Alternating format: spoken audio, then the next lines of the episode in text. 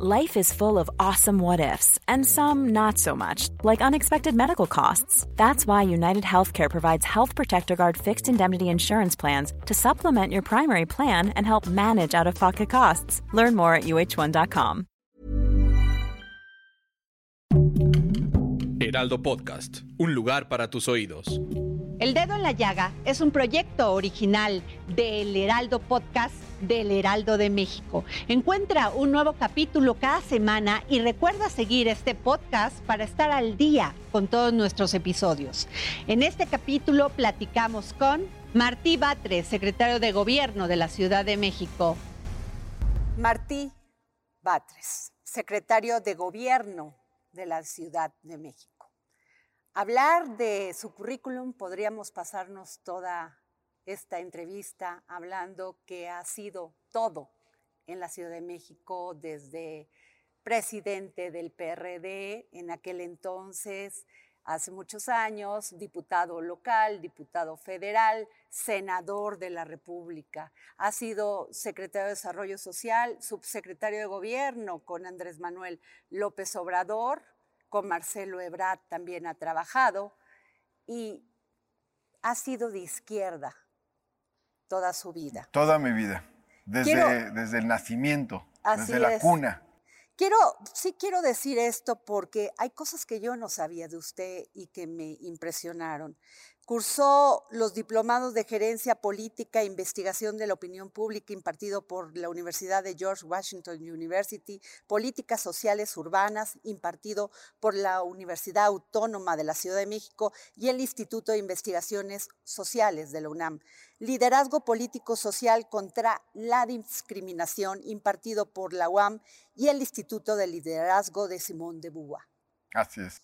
O sea, ¿qué sabe usted de temas Actualmente estoy cursando el doctorado en estudios latinoamericanos en la UNAM. Qué interesante, porque yo no sabía que usted entendía el tema de la discriminación contra las mujeres. Bueno, de hecho, desde la adolescencia me tocó una etapa en la que, siendo yo adolescente, pude observar, escuchar un renacimiento del movimiento feminista muy importante. Yo empiezo en el Partido Socialista Unificado de México, en el 1981, ahí empieza mi militancia política. Tenía yo 14 años, estaba en la secundaria. al salir de la secundaria me iba a las reuniones de, fundación del PESUM. Este se funda en 1981, en noviembre. Y muchas feministas participan en este proceso. De aquel entonces, no se mete al PESUM, pero sí opina de este proceso Marta Lamas otra, otra feminista, pues en, aquel entonces importante, Amalia García, que venía del PCM, forma parte de los liderazgos del PSUM. Eh, intelectuales como Marcela Lagarde y muchas otras van a influir en ese proceso. Entonces, claro que es un tema fuerte. Ya en la fundación del PSUM una de las tesis tiene que ver con el feminismo y con la igualdad entre mujeres y hombres. Pero digamos, es como un, renacimiento y va a ir adquiriendo más fuerza posteriormente. Pero eso que hoy vemos tan común, hablar de feminismo, entonces era una innovación intelectual, teórica, política, que iba adquiriendo, apenas iba adquiriendo fuerza. Me llama la atención su perfil siendo un político muy fuerte, un político que sale a dar la batalla, que ha luchado por este movimiento de regeneración nacional, eh, que se convirtió en partido en 2015. Usted siempre ha estado en las filas, luchando, pero me llamó la atención porque usted declama, pinta, tiene más de mil, más de mil artículos escritos, sobre derechos, sobre feminismo, sobre muchos temas. También, este, pues, ha escrito libros como El PRIAN, Morena y su identidad política, El gran fracaso de las políticas sociales a derechos sociales, entre otros. Es usted un perfil de político pues, que no hay muchos en México.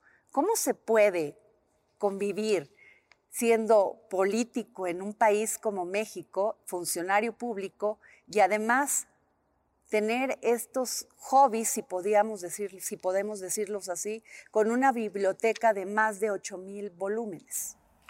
Bueno, este, luego me pregunta mi esposa, ¿qué haría si no tuviera estas responsabilidades tan fuertes? Le digo, lo más probable es que estuviera encerrado en la biblioteca la mayor parte del día. Siempre me gustó leer, de hecho entré a la actividad política por la lectura. Empecé a, leer muy joven y a pintar. Pintar y leer es lo que, es lo que hacía. Eran actividades un poco solitarias, pero en eso invertía mi tiempo, en ese tránsito de la adolescencia. Cuando empiezo a participar políticamente es por una conciencia que se ha gestado en mis lecturas y también por las enseñanzas de mis padres. Pero muy joven llegaron a mí libros que me fueron impactando mucho. Por ejemplo, la Revolución Interrumpida de Adolfo Gili, un libro sobre la Revolución Mexicana de Berto Castillo, unas obras de José Revueltas, Los errores, los motivos de Caín, los muros de agua, verdaderamente estrujantes. Poco después, Milán Kundera, La broma, el libro de la broma es sensacional, el libro de la risa y el olvido, eh, la insoportable edad del ser, que se hizo famoso por la película, pero que ya en la prepa ya no lo habíamos digerido. Entonces, me gustó mucho eh, la lectura y mi entrada a la actividad política es básicamente a partir de un proceso de, de concientización más que de una responsabilidad pública. Las responsabilidades llegaron mucho después. Aquel que quiere permanentemente llegar más alto tiene que contar con que algún día le, invadirá el vértigo, dice Milán Kundera. ¿Qué piensa de eso? ¿Le ha invadido el vértigo? Sí, claro, por supuesto. Y entre más responsabilidad tienes, entre más audacia tengas, entre más eh, alto quieres mirar, por supuesto que tienes momentos de vértigo, pero hay que dominarlos para ir asumiendo responsabilidades. Martí, usted vivió 1988. Sí. ¿Qué fue para usted? Porque era usted muy joven. Estaba yo en la preparatoria, transitando a la universidad. A finales del 88 entro a la Facultad de Derecho de la UNAM. Pero el 88 es un momento de ruptura muy fuerte. Es, la, es la irrupción de una fuerza política que en aquel entonces encabezan eh, Cuauhtémoc Cárdenas y otros dirigentes, y va a cambiar al país. Podemos decir que ahí se rompió el partido de Estado. Y yo estoy participando en la universidad. En aquel entonces hay un movimiento que es el, CEU, el Consejo Estudiantil Universitario, que promueve el reconocimiento de la educación superior como un derecho, de la gratuidad de la educación superior. Esto es relativamente hoy aceptado, pero aquel entonces no. Había, un debate. Y grandes maestros de la universidad, tienes el caso de Raúl Carrancá, pues muy respetado jurista, decían que no, que la universidad no debería ser de masas, no debería ser gratuita, que debe ser una élite académica. Y eh, lo que pensamos muchos en aquel entonces es, todos los niveles de la educación deben estar abiertos a la sociedad. Y toda la educación que imparta el Estado debe ser gratuita. Hasta ahora, con la cuarta transformación, se plasmó en la Constitución con todas sus letras que la educación superior pública debe ser gratuita. Pero tiene que ver con esas luchas. Ahí conocí a Claudia Sheinbaum, por ejemplo. En esas luchas estaba ella, Jesús Ramírez Cuevas, el vocero del presidente de la República, por poner otro ejemplo, el escritor Fabricio Mejía, en fin, todos ellos vienen de ahí. O sea que usted comparte la frase de la ignorancia mata a los pueblos y es preciso matar a la ignorancia. Sí, por supuesto. José Martí. Y que dice eh, José Martí a continuación, ser cultos para ser libres. De ahí viene su nombre. De ahí viene mi nombre. José Martí nació un 28 de enero de 1853. Yo nací un 26 de enero, dos días antes del aniversario de José Martí. El grado de lentitud es directamente proporcional a la intensidad de la memoria. El grado de velocidad es directamente proporcional a la intensidad del olvido. ¿Así es en la política? Es más compleja la política. La política tiene algunas reglas, pero hay que estar atentos porque cambian. Ajá. Em, por cierto, hablando de alguien que sabe mucho de política, el presidente López Obrador dice, no hay que ser predecibles en la política. Político predecibles, político muerto. Entonces sería como la revolución, los métodos han de ser callados y los fines públicos. Métodos y fines deben ser claros. También, medios y fines deben ser congruentes. Nunca el fin debe justificar los medios. Si los fines son democráticos, los medios deben ser democráticos. Si los fines son liberadores, los medios deben ser liberadores. Martí, eh, José Martí dijo, hay tres cosas de una persona que debe hacer durante su vida. Plantar un árbol, ¿ya lo plantó?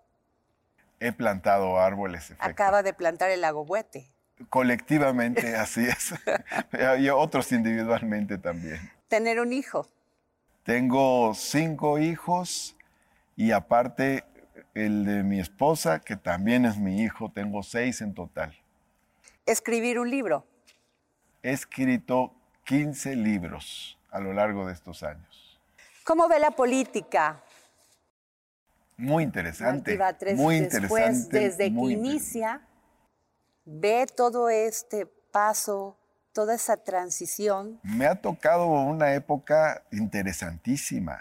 Digo, aunque dicen que los chinos decían como maldición, ojalá te toque vivir una época interesante, pero la verdad no lo veo como maldición y me ha tocado vivir una época interesante y me ha tocado ser uno de los protagonistas entre muchos de esa época. Pero cuando yo era niño, parecía que el PRI era eterno que no se iba a acabar nunca. Es más, decíamos, no nos va a tocar ver el cambio, pero a nuestros hijos o nietos les va a tocar. Y no obstante ello, los cambios se precipitaron. más o menos, precisamente cuando empiezo a participar, es la época en que todo empieza a cambiar. ¿Nunca sintió la tentación de adherirse al PRI? No, estoy formado en una tradición antipriista. Pero acuérdese que muchos sí, sí se sometieron a esa tentación. Soy de convicciones firmes, pero además la formación cuenta, la educación cuenta y la vida cuenta. Mis padres se formaron en el movimiento magisterial de 1956-58. Eran unos jovencitos de 20 años, acaso, maestros de primaria. Es un movimiento encabezado por Otón Salazar, es reprimido por el Estado, junto con el movimiento ferrocarrilero. A los dirigentes ferrocarrileros los mandan a la, cárcel, los condenan a 20 años, estuvieron 12 años en prisión. Y a los dirigentes magisteriales los detienen, luego los liberan y los cesan de sus plazas de maestros. Mis padres crecen en ese ambiente de lucha contra ese régimen que era, sí, nacionalista, es el gobierno de López Mateos, pero que también era autoritario. Y después, en, el siguiente, en los siguientes años, como estudiantes de la normal superior, van a participar en el movimiento del 68. Entonces, ellos están en el, como estudiantes normalistas en ese movimiento, que es un movimiento pues, eh, muy antiautoritario. Y eso los forma. Y nosotros como hijos, pues es lo que recibimos de mis padres, esas vivencias. Difícilmente podríamos haber sido simpatizantes del PRI. Nos formamos en el antipriismo y en, la oposición y en la idea de transformar todo eso. Muchos este, opositores a Morena dicen que entre los integrantes de Morena hay mucho resentimiento No, no veo eso. Yo veo que hay mucha alegría. Hay, digamos, mucha esperanza, mucho ánimo. Eh, hay una, una sensación de que se está formando parte de un episodio importante de la historia de México. Yo no veo que sea el resentimiento el que mueva a nuestro movimiento, lo que veo es que lo mueve su capacidad de transformación, de innovación, y por supuesto que hay crítica y coraje con lo que sucedió en años pasados, y cómo no lo iba a ver. Vivimos muchos años de injusticias. Yo te voy a decir, para contarte una anécdota personal, que justo cuando empezaban las protestas contra el naciente neoliberalismo en los años 80, a cuatro jóvenes que no teníamos ni siquiera 15 años, nos detuvieron por pintar una barda que decía paro cívico nacional en unos lavaderos públicos. Ni, ni siquiera era una propiedad privada. Unas patrullas nos detuvieron, no nos llevaron ante el juzgado cívico, ni siquiera ante el Ministerio Público, nos desaparecieron durante 24 horas. ¿Dónde los llevaron, Martín? No lo sabemos, probablemente a Tlaxcuaque, probablemente a la Dirección Federal de Seguridad, pero nos llevaron a un lugar donde nos tuvieron 24 horas ocultos. Nos liberan porque había un mitin en gobernación y porque un compañero tomó los números de las patrullas que nos llevaron, patrullas esas de, de seguridad pública. Esas nos llevaron y nos entregaron a unos de estos viejos, unos eh, judiciales que traían unos vehículos de esos LTD, esos enormes, unas lanchotas. Pero eso eran las cosas que sucedían por el Estado, por el gobierno. Entonces, bueno, eh, muchas de esas cosas vivimos, por no mencionar los, los grandes procesos de concentración de la riqueza, empobrecimiento de gran parte de la población, eh, apertura de la brecha de la desigualdad, incluso como ideología, porque hay quienes son ideólogos y piensan que, que debe haber desigualdad, porque así, así piensan que debe ser la sociedad. Entonces, cuando hay un proceso como el que estamos viviendo, pues obviamente formamos parte de, de una generación que siente que por fin hay justicia. ¿Qué fue para usted trabajar como subsecretario de gobierno con Andrés Manuel López Obrador en la Ciudad de México? Bueno, se requería una disciplina muy fuerte, mucho apego al trabajo. Andrés Manuel López Obrador llegaba a las 6 de la mañana a la conferencia de prensa y luego se hacía la reunión de seguridad. Hoy es al revés, ¿no? hoy primero es la reunión de seguridad, pero en aquel entonces a las 6 se hacía la conferencia.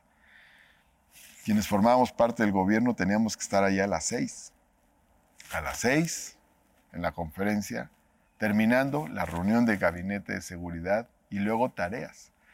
En la subsecretaría de gobierno me tocaban prácticamente los incendios de la ciudad en todos los sentidos. Ahí estaba bomberos y estaba protección civil en aquel entonces, ahora ya no. Pero también estaba este, toda la parte política.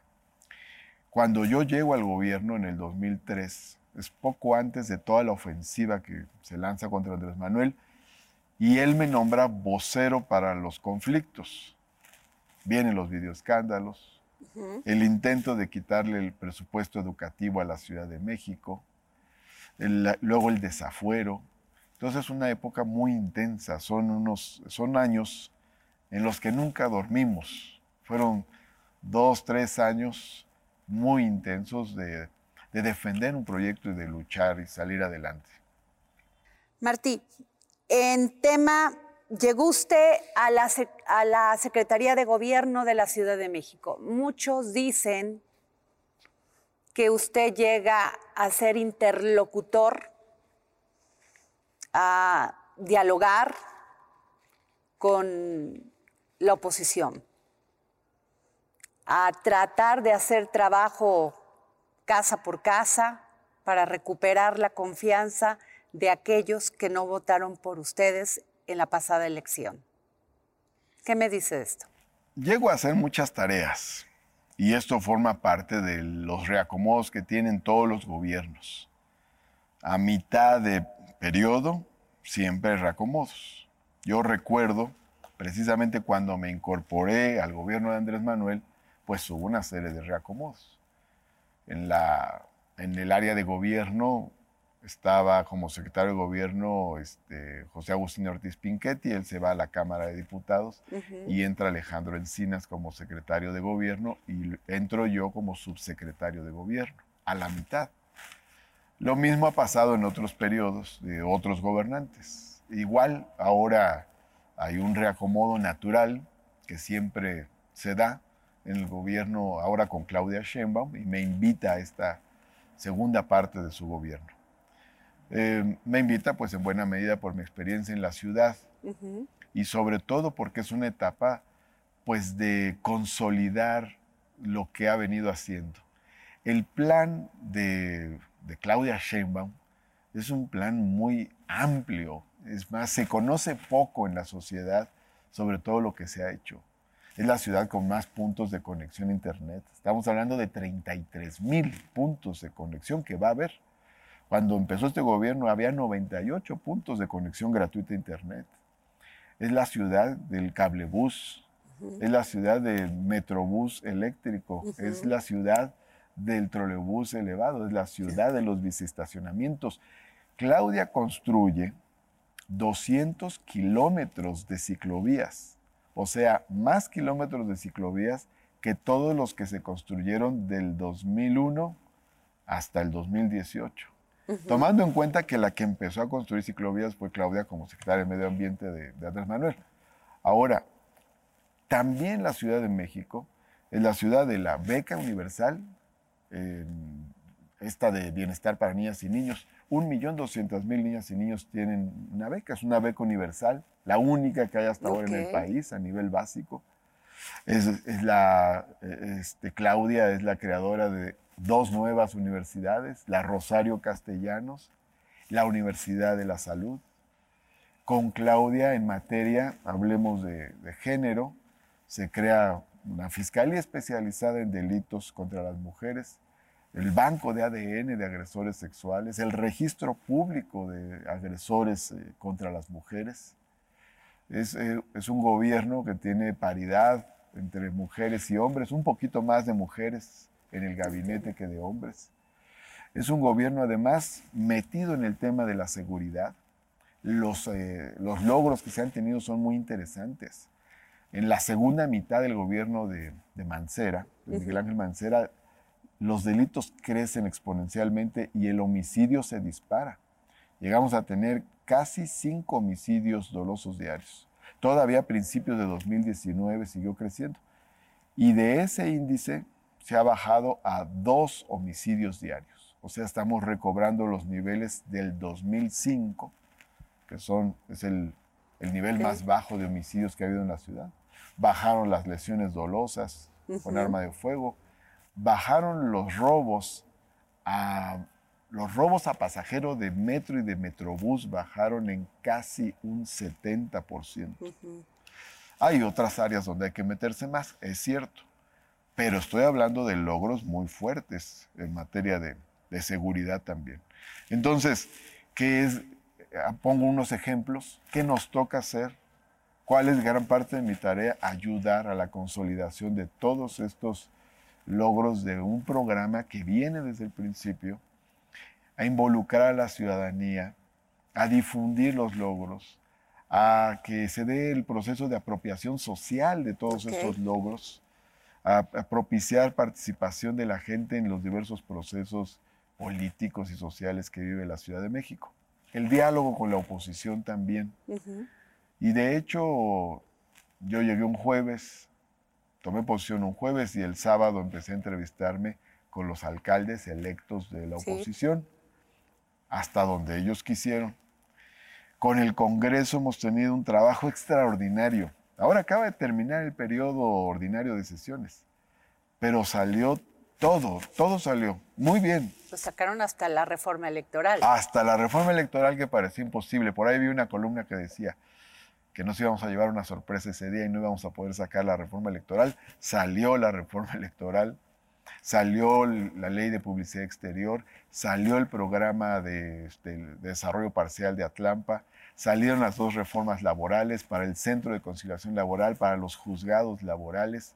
Se eligió al nuevo titular de la Comisión eh, ejecutiva de atención a víctimas, se ratificó eh, al magistrado de un magistrado pendiente de, justicia administrativa, o sea, toda la agenda que se había planteado para el periodo en un trabajo interactivo. Tengo una relación intensa con todos los grupos parlamentarios, en mayor o menor medida, pero este, en general el diálogo ha sido muy fructífero. Que es parte de la política. Indispensable. Es lucha, la política es lucha, pero también es diálogo y también es acuerdo. Tuvimos dos años de pandemia, se cerraron negocios, mucha gente se contagió del COVID-19. En fin, una de las ciudades que más resintió esto fue la Ciudad de México. ¿Usted cree que con base en esto es el resultado que obtuvieron en las pasadas elecciones, Morena, aquí en, la Ciudad de México? Bueno, hay que decir que en un resultado convergen diversos factores y ahorita voy a desmenuzarlos. Pero en efecto, no hubo un lugar donde la pandemia afectara más en el país que la Ciudad de México.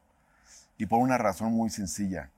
Aquí están concentrados en un área muy pequeña 20 millones de personas.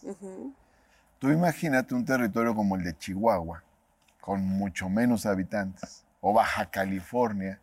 Baja California Sur tiene el mismo número de habitantes que la alcaldía Benito Juárez, pero a lo largo de cientos de veces su territorio, miles de veces su territorio.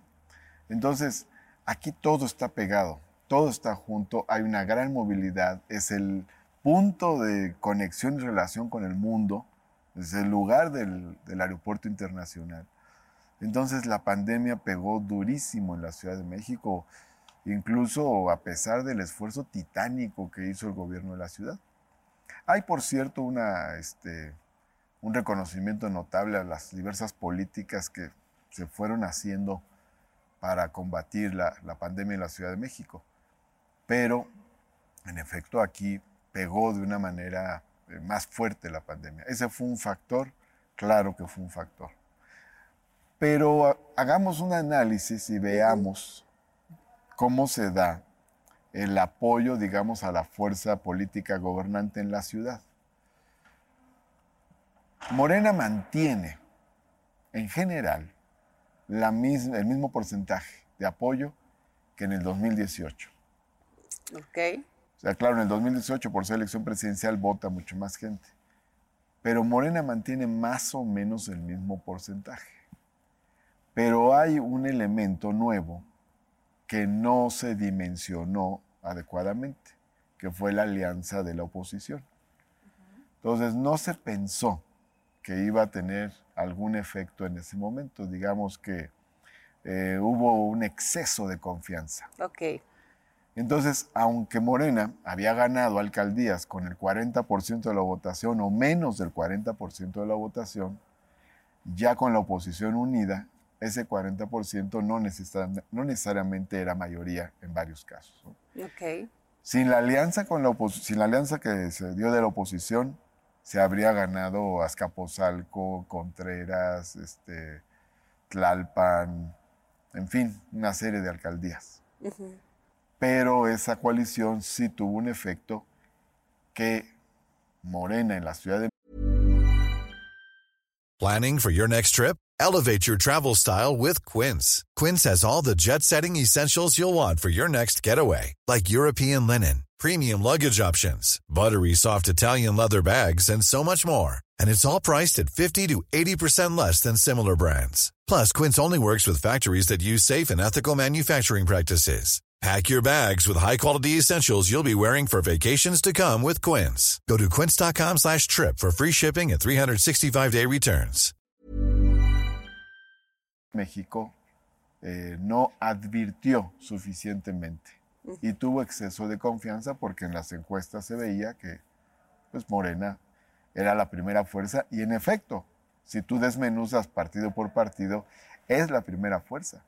De hecho, Morena como partido gana, si separas a todos los partidos, Morena como partido es la primera fuerza en el 75% de las secciones electorales. Hay otro factor importante. el exceso de confianza lleva a que las zonas donde tiene mayor este, influencia morena, el nivel de participación fue bajo. Vota un 40% del electorado. Y tiene zonas donde gana la oposición, donde votó un 70% del electorado. Entonces, también ese nivel de esa diferencia en la intensidad de participación, pues va a marcar ciertos resultados. Digamos que la oposición llega y le echa toda la carne al asador. Morena se va a medio gas. Entonces, también eso va a producir determinados resultados. Ahora, también por otro lado hay una evaluación que no es la evaluación del gobierno central, no es el que está sujeto a evaluación están sujetos a evaluación los gobiernos de las alcaldías. Y hay franjas de la población que estando totalmente con el gobierno de la ciudad, sin embargo, tenían insatisfacción de algunos de los alcaldes de, este, de Morena en algunos de los lugares. Entonces, esos factores pues se combinan y producen el resultado que tenemos. Aún así, con todo y eso, Morena es la fuerza que más alcaldías gobierna. Gobierna siete alcaldías, luego está el PAN que gobierna cinco, está el PRI que gobierna dos, una alcaldía indefinida. Pero, digamos, Morena es la fuerza política este, mayoritaria en la Ciudad de México. Eh, ¿qué, ¿Cómo afrontar lo que viene? Bueno. ¿Cómo ve el 2024, Martí Batres? Yo lo veo muy optimista. Morena va a ganar, dicen algunos, ¿no? Este, se van, en el 2024 se van, pues nos iremos de vacaciones eh, un, par de semanas, pero Morena va a seguir siendo la fuerza política que gobierne la Ciudad de México a partir del 2024. Es una tendencia nacional, hay una tendencia nacional de renovación y también hay una crisis muy fuerte, histórica, estructural de los partidos tradicionales. Digamos lo que vimos en 2021, pues es una coyuntura, pero la ciudad es progresista. La ciudad ha construido un, este, entramado de derechos sociales. ¿A quién se los va a encargar? ¿A la derecha? ¿Al PAN, que no cree nada de esto? Claro que no.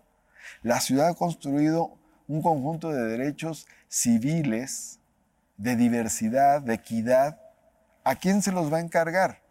O sea, ¿a quién le va a encargar los derechos de las mujeres? ¿A la derecha, a los conservadores? ¿A quién se le van a encargar cuidar los derechos de la diversidad sexual? ¿A la derecha, a los conservadores? No. La ciudad es progresista y va a defender lo que ha construido a lo largo de todos estos años. Entonces, yo soy totalmente optimista. Que hemos tenido momentos difíciles. En el 2000 tuvimos otro momento difícil.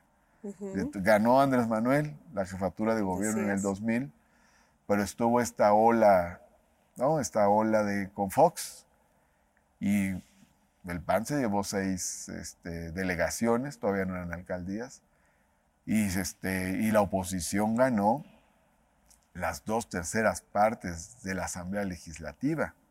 Entonces, aún así, con momentos complicados, de todas maneras, la tendencia hacia una ciudad progresista es muy fuerte y tenemos mucha confianza en ello. Pero cada quien debe hacer su trabajo. El gobierno no puede sustituir lo que haga el partido. El partido, Morena como partido, tiene que hacer sus tareas, su trabajo territorial. Y eso no lo puede hacer el gobierno. El gobierno, sin embargo, sí tiene que trabajar fuerte para capitalizar todos sus logros, todas sus conquistas, todos sus programas. Esto es parte de estas tareas que tiene Ahora, la figura segunda mitad. del presidente y de sus políticas públicas han sido predominantes en todos estos triunfos que ha tenido Morena. Morena todavía no se le siente que como partido sin la figura del presidente pudiese ganar una elección presidencial. Y vendría mi pregunta, Martí Batres. ¿Usted quiere ser candidato a la jefatura de la Ciudad de México? Primero te diría que Morena va a ganar la elección presidencial. Ok. esto tiene que ver, en efecto, pues con la gran labor que ha hecho el presidente, que tiene un respaldo de, de la mayor parte del electorado, de la ciudadanía. Pero también tiene que ver con una tendencia hacia, hacia un cambio, una reivindicación. Vivimos muchos años de esto que se ha llamado neoliberalismo. No quiero caer en un eslogan, pero voy a definirlo así. Fueron muchos años, fueron más de 30 años en los que se despreció la responsabilidad social del Estado. Y lo que ha hecho el presidente y Morena, nuestro movimiento, es precisamente reivindicar la responsabilidad social del Estado. Ok. Esto tiene una raigambre muy fuerte, o sea, hay, un, hay una reivindicación muy fuerte de la sociedad en ese sentido. Por eso no es voluntarista lo que digo, sino pues tiene que ver con un proceso histórico que ocurrirá también en la Ciudad de México. Ahora, ya en su momento en la Ciudad de México ¿Usted va a se, participar? dis- se discutirá esto. No me toca a mí definir esos tiempos, esos El presidente ya sacó sus corcholatas a nivel Ya. nacional para aquellos que quieran ser candidatos a la presidencia de la República. La jefa de gobierno todavía no saca sus corcholatas para todos aquellos que quieran ser jefes de gobierno de la Ciudad de México. no he visto que la saque. Entonces, ¿Pero usted vamos a- participaría? vamos a esperarnos. Yo por mi responsabilidad soy bastante institucional y por mi formación también. Entonces, digamos que esperaré eh, lo que diga la jefa de gobierno en cuanto a tiempos y procesos y todo eso. Pero usted, usted Mientras- preparado. Mientras tanto, mientras tanto tengo trabajo. Ok, pero está preparado. ¿Le gustaría? Yo estoy, tengo mucho trabajo y tengo todos los días que atender una serie de cosas, ¿no? Em, hay que subrayar aquí una cuestión. ok, Este es un proyecto, ok. es un proyecto colectivo. Entonces, son importantes las aspiraciones individuales, son importantes y son respetables. Pero lo más importante es que siga un proceso de transformación. ok. No debemos anteponer nuestro deseo personal. Nuestro deseo personal debe estar filtrado por lo que la gente piense que es lo más adecuado. Entonces vamos a atender esa parte de tal manera que ayudemos, ¿qué es lo más importante? A que siga el proceso de transformación. Eso es lo fundamental. Y vamos a contribuir a él, en él, donde nos corresponda contribuir. ¿Cómo es trabajar con Claudia Sheinbaum? Es muy intenso trabajar con ella. Claro que me toca la responsabilidad, digamos, la segunda responsabilidad de a bordo. Pero es este, o sea, nos vemos a las 7 de la mañana en el gabinete. Terminando el gabinete hay tareas específicas que se nos encargan. A lo largo del día nos vemos. Hace rato nos vimos para ver tareas que tenemos. A veces nos vemos dos, tres, cuatro veces en el día para desarrollar determinadas tareas. Que si el programa de jóvenes, que el tema de barrio adentro, que el asunto del centro histórico, que es decir, hay muchos temas que van saliendo y la ciudad demanda mucha atención. Por eso digo, tenemos responsabilidades, hay que atender bien las responsabilidades. Si atendemos bien las responsabilidades, podemos hablar de otras cosas hacia adelante, pero no al revés. Primero atendamos bien lo que tenemos. Eso es, eh, es como yo veo las cosas. Ahora, van a ir a una, hay una convocatoria a la Convención Nacional de Morena. Algunos, este, pues como es normal, algunos opinan que eh, Morena está pasando por una crisis política con un origen claro, pero con un futuro impredecible. No, yo creo que el, el futuro que tiene Morena es bastante generoso, tiene un gran porvenir y ha tenido un proceso único en la historia. Jamás había habido un partido político en épocas institucionales que se creara y triunfara en la siguiente elección presidencial. Pero ese éxito que les da una hegemonía, ¿no les da miedo? ¿No les da vértigo? Puede darnos vértigo, pero también nos da esperanza y también nos da responsabilidad. Aquí lo más importante es tener conciencia de la responsabilidad que significa ser la fuerza dirigente del país. Eso implica cuidar la unidad del movimiento, significa cuidar el movimiento como un instrumento de transformación, significa cuidar lo que se ha hecho. Esos son, son valores importantes. Entonces, claro que podemos discutir, podemos debatir en, el movimiento, en Morena, hay mucha libertad de expresión y de, de puntos de vista. Ahora, como todo lo que sube, baja, Martí. Sí, pero, pero hay, eso pasó en pero el hay PRI. ciclos. Pero eso pasó en el PRI. Bueno, Acuérdese el rompimiento con Carlos Salinas, se va Cuauhtémoc Cárdenas y se rompe y se forma otro partido. Pues, eh, pero a ellos, ¿por qué les pasó eso? Por hacerse neoliberales, por olvidarse de la gente, por privatizar los bienes públicos, por acabar con las políticas sociales. Por eso les pasó todo eso, por eso se rompe el PRI. El PRI se rompe precisamente cuando se olvida de, todo, de toda la responsabilidad social. Algunos eh, analistas, por ejemplo, tienes el caso del de el politólogo Arnaldo Córdoba. Él decía, una de las de, los elementos estos que parecen como milagrosos en, en, la, en, lo que es el Estado mexicano nacido de la Revolución de 1910 es su reformismo social su capacidad de hacer reformas sociales. El PRI incluso no se cae, no se rompe, no desaparece con este, incluso con los actos tremendos represivos en los que tiene responsabilidad.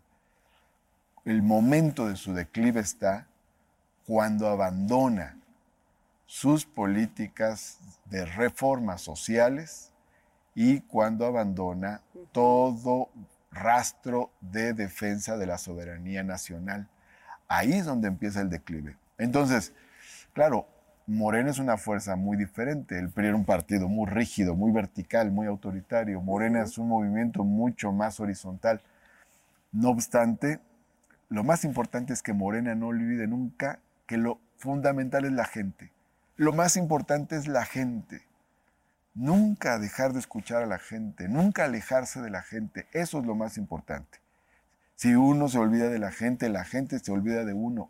Eso es lo fundamental que tiene que este, observar Morena para que no le pase lo que le ha pasado a otras fuerzas políticas. Si Morena es constante en la idea del bienestar, del mejoramiento material, cultural de la sociedad mexicana, entonces va a seguir teniendo el apoyo de, la mayoría de, la sociedad mexicana. Pero eso implica mucho trabajo con la población. ¿Eso es posible? Sí. Pues hay un, anhelo de que todo esto se transforme, de que se transforme el país. Y se ha logrado muchísimo. Morena y sus aliados gobernarán 22 estados de la República. Probablemente el año que entra gobiernen 24 estados de la República. Bueno, aunque no fuera así, Morena gobierna ya las dos terceras partes de las entidades federativas. Es una fuerza mayoritaria. Hegemónica desde el punto de vista de ver la hegemonía como dirección, no como totalidad. Es muy importante. El PRI era una totalidad. Autoritario. Hasta, hasta 1988 el PRI tenía el 100% del Senado de la República, por ponerte un ejemplo. Morena no tiene esa característica, no es una totalidad. Ahora no, acusan a Morena. No es una fuerza política construida desde el Estado. Autoritarismo, eh, también acusan de. Pero no, que, no, no, no, no. De que la democracia, pues, una de sus características es que el poder se somete a la ley de la democracia. Claro, y el poder se somete al Y que en la revocación del mandato, pues eso no se... Eso acusa a la oposición. No, pero al contrario, la revocación de mandato significó más democracia. ¿Qué era la revocación de mandato? Pues que el pueblo interviene, no solo en las elecciones. Porque democracia no es voy cada tres años y elijo a alguien que decide todo. No, la democracia es elijo a alguien, vigilo a ese alguien, le demando e incluso puedo quitar a ese alguien si es que no, este, si no cumple con su programa, si no cumple con sus promesas. Y la revocación de mandato tiene dos posibles resultados. Uno, quitar a un mal gobernante. Dos, ratificar a un buen gobernante. El pueblo tiene esa posibilidad. porque a la oposición no le gustó la revocación de mandato? Aunque están contra el presidente, ¿por qué no les gustó? Porque era previsible que se iba a refrendar el apoyo al presidente. Y entonces era una forma de demostrar también que lo que está haciendo el gobierno tiene el apoyo de la sociedad mexicana. Si no fuera así, si el presidente no tuviera el apoyo de la sociedad mexicana, la oposición hubiera acudido a la revocación para quitarlo y lo hubiera quitado. ¿Por qué, dice, ¿Por qué se dice que Morena está alejado de los empresarios, de la iniciativa privada? ¿Usted concuerda con eso? No concuerdo con eso. ¿Cómo ve Morena sí lo a la clase empresarial? Pero, sí lo he escuchado, pero es más una, una estrategia discursiva. Pues tenemos mucha relación con los empresarios. De hecho, hay muchos empresarios que están en gobiernos de Morena. Hay empresarios que están en las cámaras. Eh, por ejemplo, tienes ahí de Veracruz, eh, los senadores, este, Ernesto Astorga, empresario, este, Burs, el de Sonora, empresario, para ponerte otro ejemplo. Y este, el que se fue de presidente municipal de Jalapa, este, Agüed Bardahuil, empresario. Este, el secretario de Turismo, este, ¿cómo se llama?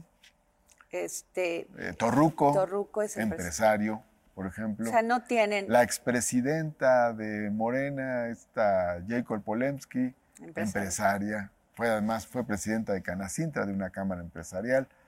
Este, varios de los que ahora nuestro secretario de Desarrollo Económico en la Ciudad de, México, Fazlala Cabani, empresario. ¿No cree que los apoyos a los comercios que tuvieron que cerrar durante la pandemia fue tardía?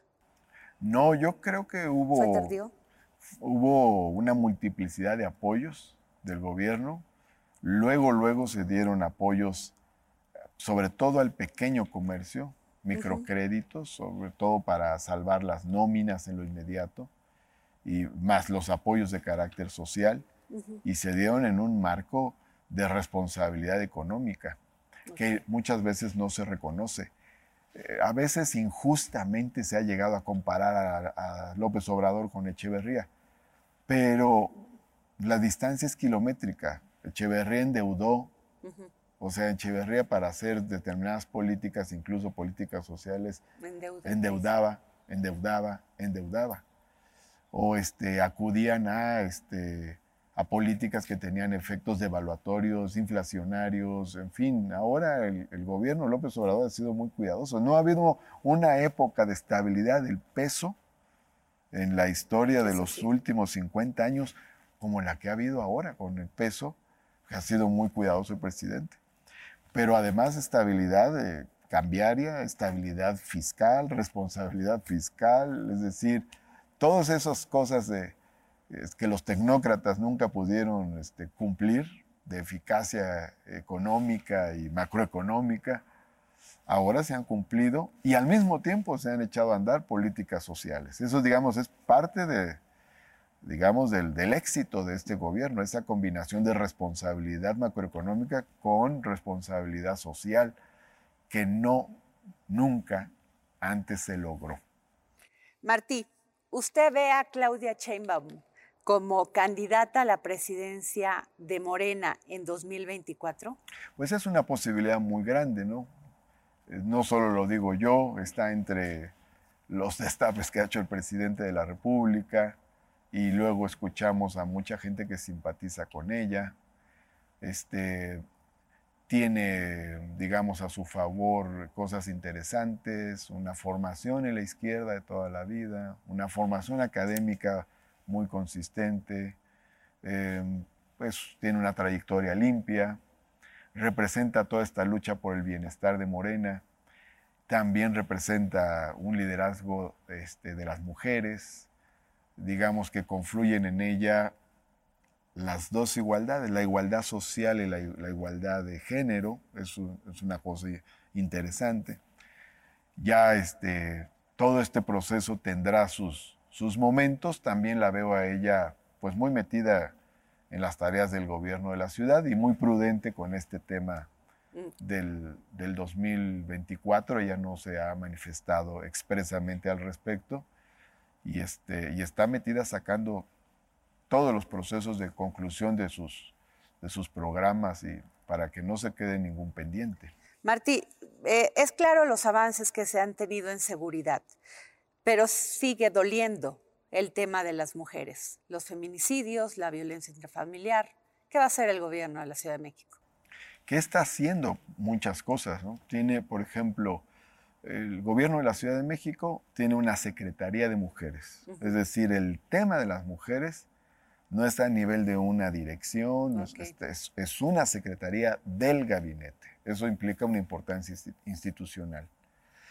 Eh, como te decía hace ratito, las mujeres son la mayor parte del, del, gabinete. Tenemos una fiscal, no forma parte del gobierno en sí, pero sí está al frente de una institución pública, es mujer la este, Fiscalía de Delitos Sexuales está a cargo de una mujer. Se abrieron nuevas políticas como el banco de ADN de agresores sexuales, el registro público donde cualquier persona puede ver nombre, foto, sentencia de los agresores sexuales.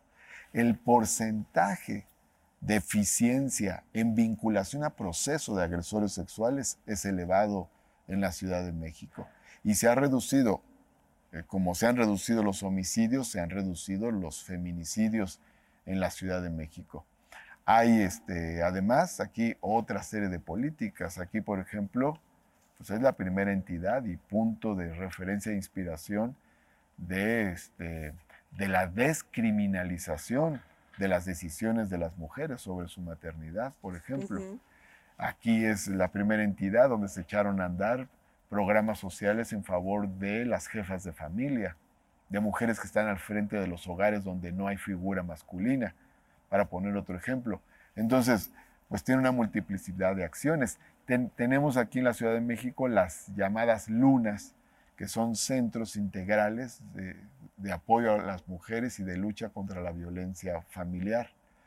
Y por supuesto, pues es un terreno en el que todavía tenemos cosas que hacer. Tenemos además que enfrentar una inercia de violencia muy poderosa que se desata en el 2007 con la llamada guerra contra el narco. La guerra contra el narco no fue una guerra contra el narco. De hecho, muchos de los... Usted en su Twitter sale que durante el gobierno de Felipe Calderón es cuando se forman todos los cárteles los cárteles que conocemos, y no solo eso, sino que los funcionarios encargados de la lucha de esta guerra contra el narco resultaron ser narcos. O sea, el caso más este, de llamar la atención es que el secretario de Seguridad Pública, este, Genaro García Luna, esté siendo procesado en Estados Unidos por amasar una inmensa fortuna a partir del vínculo con todas estas organizaciones. Todo lo que sucedió en ese lapso desató una violencia impresionante, masacres, masacres a manos de, fuerzas públicas, este, muertes en, este, tiroteos, en fuego cruzado de, civiles inocentes, y se empoderó una cultura de violencia que tiene un coletazo muy fuerte también contra las mujeres. O sea, el momento, no digo que es el único factor porque no lo es, incluso la violencia contra las mujeres tiene una raíz este, Usted lo ha estudiado. de siglos, pero el, momento de la guerra contra el narco agudiza la violencia contra las mujeres y empodera la cultura del macho superpoderoso. Entonces, este, vamos a tener que lidiar contra todo eso. Es complejo, sí, pero estamos teniendo resultados, buenos resultados y hay un buen equipo trabajando en esos temas. La ciudad es solidaria en la lucha de las mujeres. ¿Estamos seguras las mujeres en la Ciudad de México? Trabajamos todos los días por la seguridad de las mujeres. Ahora eh, hay un programa maravilloso que se llama el Sendero Seguro. Son caminos iluminados, protegidos, repavimentados, este, que son por donde caminan generalmente las mujeres del transporte a su casa, en fin, los, se han estudiado los caminos que, por donde las mujeres pasan con más frecuencia y se han construido más de 300 senderos seguros en la Ciudad de México, por ejemplo, y se han iluminado grandes avenidas. Donde más se han iluminado avenidas es en Iztapalapa y los resultados que han tenido son tremendos. Iztapalapa de ser un espacio de donde había muchísima violencia, delincuencia, no es ya la alcaldía con más índice delictivo, está en el lugar número 8, ¿no? Por poner un ejemplo, igual Gustavo Madero está en el lugar número 10. Entonces, todo eso tiene que ver con un trabajo que, se ha hecho. Y en esta lucha eh, contra la violencia hacia las mujeres hay una, no solo una solidaridad del, del gobierno y de las instituciones públicas, sino una comprensión incluso simbólica de, esta batalla. Ahora fue realmente muy emocionante como en la marcha del 8 de marzo, un contingente de mujeres policías se sumó y gritó, este, policía consciente se une al contingente. Y cómo este, un grupo de mujeres se acercaron a las policías, les entregaron rosas, flores. En la, en la Secretaría de Seguridad Ciudadana ha hecho una labor muy importante Marcela, una de las subsecretarias, que le toca la capacitación. Porque la capacitación no solo es la capacitación en la lucha contra la delincuencia, en fin, no solo es la capacitación operativa, sino capacitación para comprender el tema de la lucha de las mujeres. Entonces, esto es, digamos, es una transformación cultural eh, es, realmente muy emotivo. Se hizo ese conversatorio donde participaron unas jefas que les llaman las Ateneas, jefas en la policía, y hablaron del tema de la igualdad entre mujeres y hombres, de la igualdad salarial entre las mujeres policías y los hombres policías, de los de temas que tienen que ver precisamente con este frente de la igualdad. Entonces, eh, somos un gobierno feministas, somos un gobierno partidario de la igualdad social y de la igualdad de género y partidario de la lucha contra toda forma de discriminación. Somos diferentes y somos iguales. Somos diferentes porque somos de distintos sexos, distintos colores, distintos grupos étnicos, distintos eh, géneros, pero somos iguales en derechos. Eso es, eso es lo, lo profundo que, que debemos entender. Muchas gracias, Martí Batres, secretario de Gobierno de la Ciudad de México. Gracias por esta entrevista. Gracias, Adriana Delgado. Muchas gracias. Agradecemos las facilidades otorgadas para esta grabación al Museo Interactivo de Economía. Hey, it's Paige DeSorbo from Giggly Squad. High quality fashion without the price tag. Say hello to Quince. I'm snagging high-end essentials like cozy cashmere sweaters, sleek leather jackets, fine jewelry, and so much more. With Quince being 50 to 80% less than similar brands. And they partner with factories that prioritize safe, ethical, and responsible manufacturing. I love that. Luxury quality within reach. Go to quince.com slash style to get free shipping and 365-day returns on your next order. quince.com slash style.